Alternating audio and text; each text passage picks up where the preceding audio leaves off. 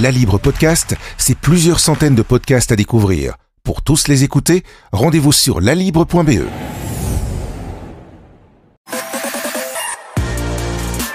Il faut qu'on parle. Maxime Binet. Jean-François Nandrin, dans quel état psychologique sont vos étudiants? Alors je vais les découvrir tout à l'heure, mais je sais déjà par la petite souris, comme on dit, que c'est pénible pour eux. Alors il y a eu la promesse qu'on revenait mmh. tous ensemble, ils s'en réjouissaient les faits sont là, on rentre autrement. Et puis maintenant, ça devient très très long pour des adolescents et on sent que c'est trop long. Est-ce que vous avez déjà eu des cas particuliers tout de même hein? Oui, on a quelques élèves en décrochage. Euh, je dirais, on bénéficie de beaux bâtiments d'un grand parc, donc quelque part l'école est agréable. Il reste qu'ils sont nombreux à dire qu'ils sont perdus, même de très bons élèves, qu'ils sont perdus dans les rythmes.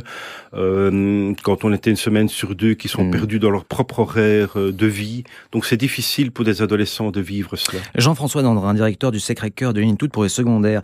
On leur avait dit à ces élèves qu'ils pourront rentrer à 100% de présentiel après les trois semaines de vacances de Pâques. Ce n'est pas le cas. Déception?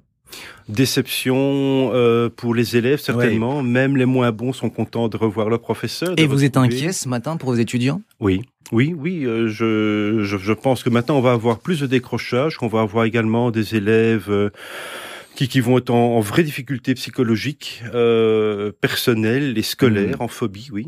Euh, est-ce que vous avez adapté votre formation, la manière d'enseigner dans votre école pour faire face à cette problématique? Alors, avec le conseil des élèves, on a déjà adapté le fait qu'ils viennent un jour sur deux plutôt que des espaces plus grands, ce qui leur permet de garder un rythme. C'était leur demande, euh, c'était notre conviction aussi. Et puis maintenant, oui, on va essayer de les accueillir, de reprendre. Il reste deux mois deux mois et dix semaines hein, pour les examens aussi. Ah euh, Jean-François Sandrin, directeur des secondaires du Sacré-Cœur de Ligne Tout, en annonçant votre venue dans Il faut qu'on parle, les auditeurs et les internautes ont voulu leur poser une question, vous poser une question. Jingle. La question de l'auditeur. Une question euh, a attiré notre attention, celle de Marie de Beauvauchin, 34 ans. Cette question est voici. Comment aider nos élèves, nos enfants à ne pas décrocher du rythme scolaire? Oh, c'est une question difficile. Oui. ben, je, pense qu'en ayant des rythmes très courts à l'école, donc un jour sur deux, ça les aide. Hein. Euh, quand ils étaient plusieurs jours à la maison, ils décrochaient totalement en, en termes de rythme de, de vie. Et puis voilà, euh, les, les, enseignants doivent être très attentifs, et je pense qu'ils le sont vraiment, à donner des choses mesurées, hein, pour, pour qu'ils puissent le faire, que ce soit des tâches réalisables. Mhm. Et alors, je ne sais pas qui est Marie, mais en, tant que parent, euh, c'est vrai qu'un accompagnement... Je dis cela parce qu'on a eu des témoignages aussi euh, d'élèves qui se couchaient à 3 heures du matin, qui se réveillaient à pas d'heure. C'est le cas chez vous dans votre école? Alors j'ai eu justement un témoignage d'une excellente élève qui est au, qui est déléguée des élèves jusqu'au conseil de participation. Donc il y a quelqu'un de très chouette qui a dit quand moi j'étais en, qui est quelqu'un de très scolaire et c'est positif et qui, qui a dit quand c'était une semaine sur deux, j'allais me mhm. coucher à 3 heures, 5 heures du matin, je dirais un décalage normal parce qu'à un moment donné on traîne et puis on se lève plus tard, puis on n'a pas sommeil. Oui, c'était vraiment problématique. Et Jean-François Nandrin, directeur du Sacré-Cœur de Ligne Toute pour les secondaires, vous serez prêt pour les examens, une bonne organisation des examens fin d'année. Il reste 10 semaines. Ouais malgré la pandémie. Hein. Alors, les examens auront lieu. Vous réfléchissez déjà à ça? Oui, ils sont déjà prêts. Euh, la, session est déjà prête euh, sur un modèle ordinaire. Maintenant, la, question qui se En présentiel, 100% En présentiel, 50%. Une équipe le matin, une équipe l'après-midi. Mhm. Donc, on respecte les règles, s'il faut encore les respecter. En, tout cas, tout est prévu. Maintenant, le contenu des examens sera adapté à la matière vue et aux essentiels. On passe au carton de l'invité. Jingle. Le carton du jour. Le carton du jour. Cela tombe bien avec un directeur d'école. Vous avez droit à une mauvaise cote, Jean-François Nandrin, un carton rouge et une bonne note, on va dire le carton vert. À qui vous adressez ce matin un carton rouge? Alors là, j'en ai toute une poignée de cartons, tout un jeu de cartes.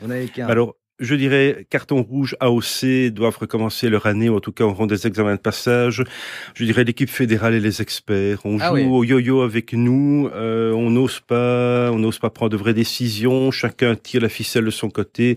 Et ce qui s'est passé la semaine passée montre trop que chacun euh, difficile d'avancer tire son petit avantage à sa petite publicité, ses petits intérêts à lui. Le marchandage politique alors. Le marchandage politique. Nous on peut pas vivre avec ça. Et quel exemple pour les élèves Demain Carton je dois leur dire d'être citoyen. Carton rouge au marchandage politique. Une bonne note ce matin, un carton vert. Alors un carton vert, deux cartons verts, ce qu'il faut être très honnête. en quelques mots. Allez, un premier aux élèves et aux étudiants. Chapeau bas, chapeau bas. Pour 300 qui font les cons euh, à la cambre, les autres sont super géniaux et ils tiennent le coup et font tous les efforts qu'ils peuvent. Et quand même à la ministre, alors c'est pas un message politique de ma Caroline part. Désir Caroline Désir, parce que je voudrais pas être à sa place et ce qu'elle la manière dont elle arrive à gérer en nous faisant quand même relativement confiance, ce qui est rare, c'est bien. Jean-François euh, Jean-François Nandrin, merci. On retiendra surtout de cette interview que vous êtes inquiet pour le mental, pour la psychologie de vos élèves après plus d'un an de pandémie. Une école d'un peu moins de 1000 élèves, c'est bien ça, près du cinquantenaire à Bruxelles. Et Jean-François Nandrin, vos réponses lors de la première partie de cette interview m'ont fait tiquer sur le niveau scolaire, les examens. Euh, alors, vous n'allez pas être plus gentil, en tout cas plus souple pour laisser euh, passer les étudiants dans votre école en fin d'année? Nous allons adapter les contrôles. Mm. Nous avons eu des contrôles au mois de février. Hein, on les a déplacés de décembre à février. Donc on a eu une bonne session. Les élèves ont fait du bon boulot. Euh, globalement. Et puis maintenant, il y a deux mois de cours, donc c'est une période assez courte, euh, ou deux mois et demi euh, pour, pour, pour, le contenu des examens. De toute façon, on travaille sur les essentiels.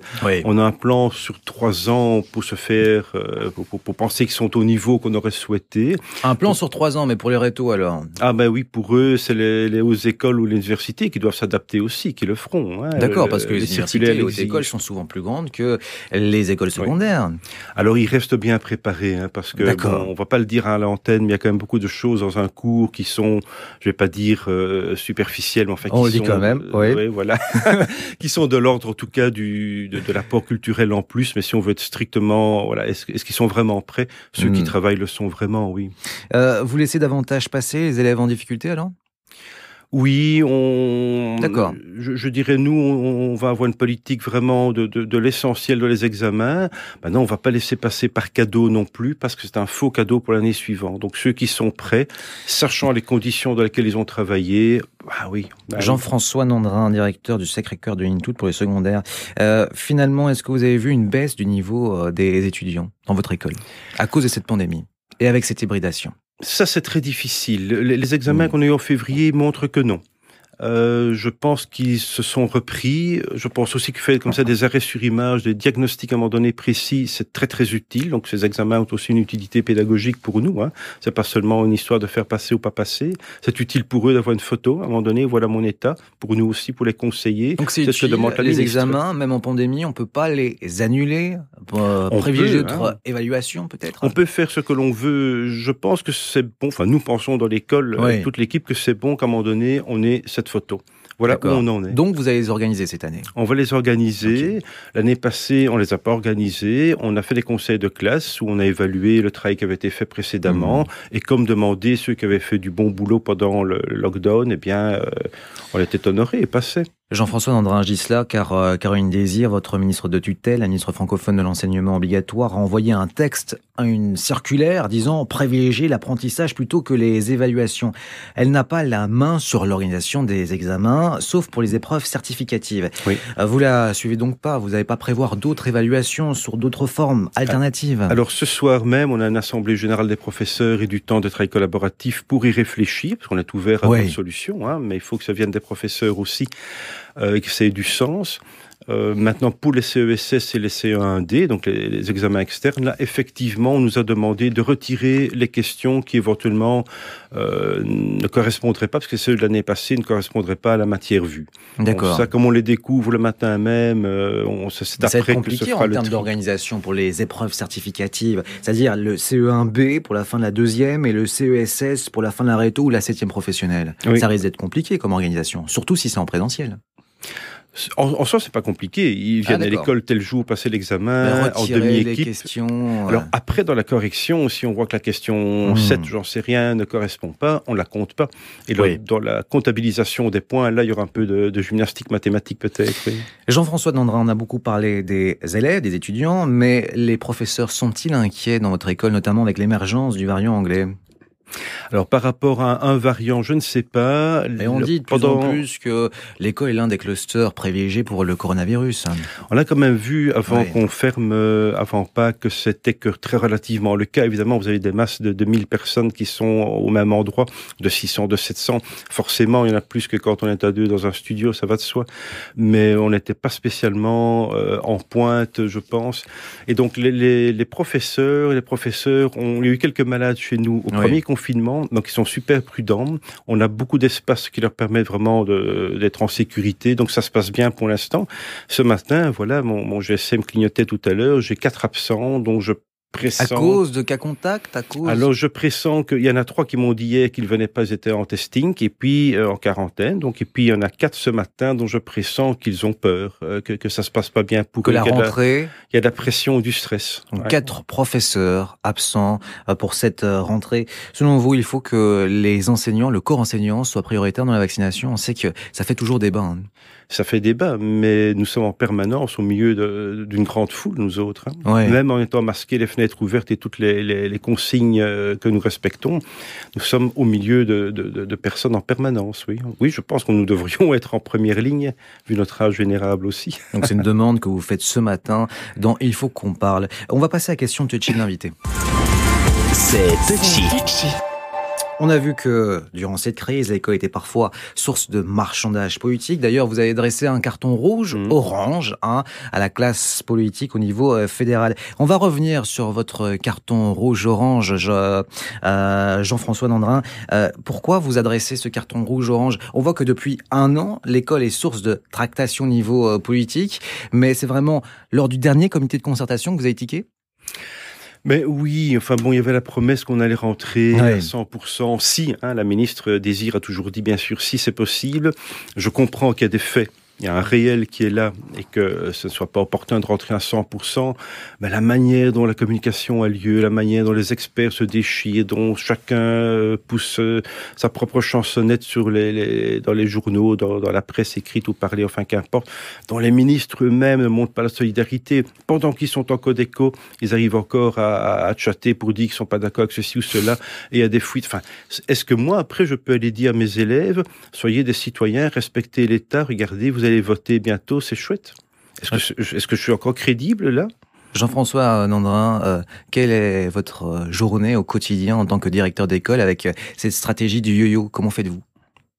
C'est du quotidien, effectivement. La, la dernière semaine euh, où on attendait une décision, une non-décision, c'était par demi-journée qu'on attendait, qu'on ajustait. Comme directeur, ça me coûte pas grand-chose. Moi, mon travail, quelque part, il reste le même dans mon bureau. Mais comme enseignant, c'est super pénible d'annoncer au bout de deux semaines ou les trois semaines où les, les enseignants ont préparé une rentrée à 100%, remis les groupes à, à niveau, etc., leur dit, ah ben non, on rend de nouveau en demi-groupe. Donc tout le travail pédagogique qui est prêt, les cours qui sont prêts, les interrogations qui sont prêtes, ok, on met sur le côté, on reprend autre chose. Et vous êtes prêt pour une fatigant. rentrée fatigant, j'imagine, avec plus euh, d'un an face euh, à cette crise, durant euh, un, plus d'années face à, à, mhm. cette crise, Jean-François Landrin, mais vous êtes prêt à rentrer en, en présentiel à 100% Est-ce que vous êtes déjà, déjà prêt à ça? Oui. D'accord. Il y a déjà un scénario pour La rentrée à 100% était prête pour aujourd'hui. Oui jusqu'à la semaine passée. jusqu'à la semaine euh, passée. Euh, vous avez peut-être tiqué euh, hier lorsque le ministre de la Santé, Frank Vandenbroek, dit que la politique pratique est, en tout cas, une, la politique pratiquée au niveau mm. des pouvoirs politiques en, en, Belgique est plutôt sauf par rapport aux pays voisins, alors que l'école connaît en tout cas énormément de semaines en hybridation depuis les débuts de la rentrée scolaire je ne sais pas me prononcer sur ce qui se passe dans d'autres pays. Euh, je pense qu'on a une politique euh, relativement soft par rapport à des discours que j'entends du côté français. Le problème n'est pas d'être soft ou pas soft, c'est d'être cohérent et d'arrêter de jouer vraiment sans arrêt. C'est oui, c'est non, c'est pas ça. On va ouvrir, mais ça on peut pas ouvrir. Alors on peut être pressé dans les métros, dans les trams, ça c'est pas dangereux. Mais être à 25 dans une classe fenêtre ouverte, ça c'est dangereux. Moi, je, à un moment donné, nous avons la difficulté à suivre. Oui. Jean-François Dandrin, autre dossier qui vous tient à cœur, la rénovation des bâtiments scolaires. Secondaire. Oui. Votre école secondaire a été créée il y a 100 ans environ, c'est bien cela 110, hein oui. 110 ans, allez. Euh, vous avez besoin d'une rénovation, j'imagine. En même temps, on sait que dans le plan de relance, il y a une volonté au niveau de la Fédération Libre-Bruxelles de rénover les bâtiments scolaires. Montant alloué 230 millions d'euros. Vous estimez toujours que le réseau officiel est trop favorisé par rapport à votre réseau, le libre? Alors les chiffres sont là. Hein. Nous avons 50% hmm. des, des, élèves dans notre réseau. il n'y a pas, pardon, il n'y a pas 50% de l'argent qui vient chez nous. Alors un élève, c'est un élève, c'est notre slogan à ce niveau-là. D'autant qu'on peut même pas jouer la carte de dire qu'on n'aime pas l'enseignement catholique. Tous les élèves que nous avons ne sont pas des petits catholiques. Euh, hmm. Voilà. Donc nous, on, bah, c'est, le principe même du décret inscription. On a des élèves de toutes les euh, formes possibles, imaginables est-ce que ces élèves ne valent pas le même chose, la même chose qu'un autre? En même temps, les sont pas dans le même réseau. Dans le libre n'appartiennent pas à la Fédération Libre-Bruxelles, ils sont plutôt de l'ordre du privé, non? Mais, mais, ceux, de, de la, ceux de la fédération n'appartiennent pas à la fédération non plus, bien souvent. Oui, mais ils sont en public. Voilà. Mais l'argent public, il est là pour le public. Même pour les bâtiments? Oui, oui, parce que les bâtiments, on ne demande pas de construire une cathédrale, on demande de construire euh, des, des écoles mmh. qui correspondent d'ailleurs aussi à des règles européennes. Elles doivent maintenant respecter certaines mesures écologiques. Donc voilà, je suis en 100% d'accord, mais l'argent ne pousse pas sur les arbres, donc il n'y a pas de raison qu'il soit partagé. En même temps, on voit qu'il y a un, nouveau, un nouvel accord au niveau de la Fédération de Bruxelles pour rééquilibrer un peu les, les subsides alloués par l'Union européenne, avec euh, une volonté d'avoir un système de vases communicants. Est-ce que là-dessus, vous êtes satisfait tout de même? Mais pas encore, parce que c'est toujours nous qui sommes les dindons de la farce. Euh, je peux comprendre le discours, l'on dit, mais les, mmh. bâtiments de, la fédération ont plus besoin de, travaux. Maintenant, j'ai une question, c'est une vraie question, elle n'est pas polling, c'est une vraie question, parce que je ne connais pas ces écoles-là. Euh, ils ont le double de subsides de nous. Oui. Ils ont encore besoin de plus d'argent pour construire ou réparer, etc. Alors, comment gèrent-ils c'est une vraie question, elle n'est pas méchante, mais je voudrais savoir comment envers l'officiel. Hein c'est une critique euh, envers l'officiel ce matin que vous Ce n'est pas une critique, c'est une question. Vous avez le double subside de nous, vous demandez encore plus d'argent de l'Union européenne. Comment faites-vous? D'accord. Comment faites-vous? C'est une vraie. Est-ce qu'il y a un problème de gestion? Est-ce qu'il y a un problème politique? Est-ce qu'il y a des bâtiments vraiment ruineux? Je ne le sais pas. On est deux fois roulé, en tout cas nous autres, et c'est pas parce que moi je suis directeur d'une école catholique, c'est parce que là j'ai des élèves concrètement qui ont droit aussi d'avoir des bâtiments corrects et que à moi aussi on exigera que l'école corresponde aux exigences euh, climatiques. Merci beaucoup Jean-François Nandrin, directeur des secondaires du Sacré-Cœur de l'Intout, d'avoir répondu à nos questions, à toutes nos questions sans, sans langue de bois dont il faut qu'on parle. Merci beaucoup. Il faut qu'on parle. Maxime, Binet. La Libre Podcast, c'est plusieurs centaines de podcasts à découvrir. Pour tous les écouter, rendez-vous sur lalibre.be.